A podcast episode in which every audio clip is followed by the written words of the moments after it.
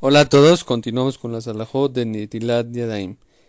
Dice la alajá, estábamos hablando si una persona puede hacerle Netilat a otra que no ha hecho Netilat.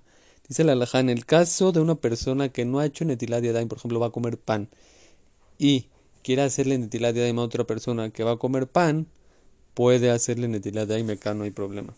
Dice la alajá, trae Rabitzhak Yosef en su libro especial de mujeres, alajot de mujeres, dice que la persona que va a hacer Netilat Yadaim, en la mañana no tiene obligación de quitarse el anillo, se pone a hacer Netilat Yadayim con el anillo.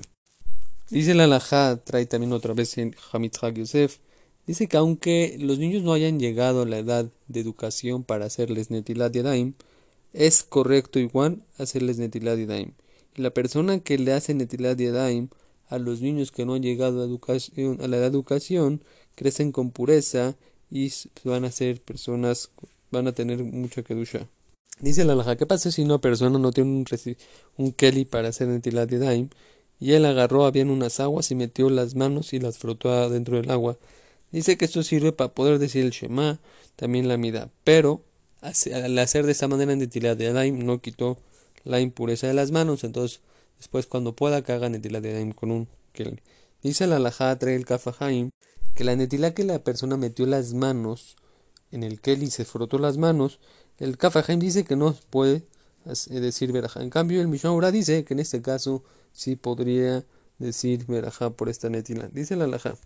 Dice la alajá una persona que se quedó despierto toda la noche y no se durmió por toda la noche. No está tan claro si se necesita hacerse netilat o no.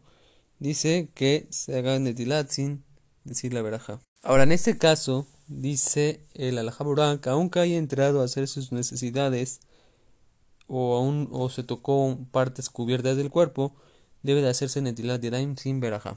Dice la alajá, esta alajá es muy importante para la gente que se para batiquín. Dice la alajá, una persona que se paró antes de Amuda Shahar, y antes de Amuda Shahar, que son 72 minutos antes de que salga el sol, se hizo netilat yadayim, dijo verajá. Ahora, después cuando salió Amuda Shahar, en esos momentos, cuando por ejemplo ya está en el knis, debe de volverse a hacer netilat yadayim, sin veraja, porque hay muchos hamim que dicen que cuando sale el alba es cuando recae la impureza. Por eso muchos tienen que tener cuidado, mucha gente llega temprano al knis o se levantó y hizo netilat de daim en su casa antes de Muda Shahar con veraja, pues en el transcurso del coche llegó al knis cuando ya fue a Muda Shahar. Entonces tiene que volver a hacer netilat de daim sin veraja. Eso también pasa en Selijot. Vamos a ver ahí cómo se hace. Si estás a la mitad de Selijot, vamos a ver más adelante. Dice la alajá. Perdón, ahorita traigo la laja de Selijot.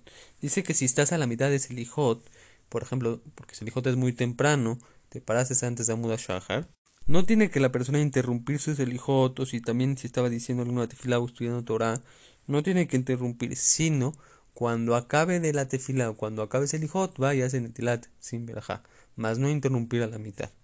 Dice la laja, la última laja de hoy, que la persona que se duerme de día tiene cuando se despierta decir hacer netilat yadayim sin verajá. Hashem hasta acá, la sala de todo lo mejor.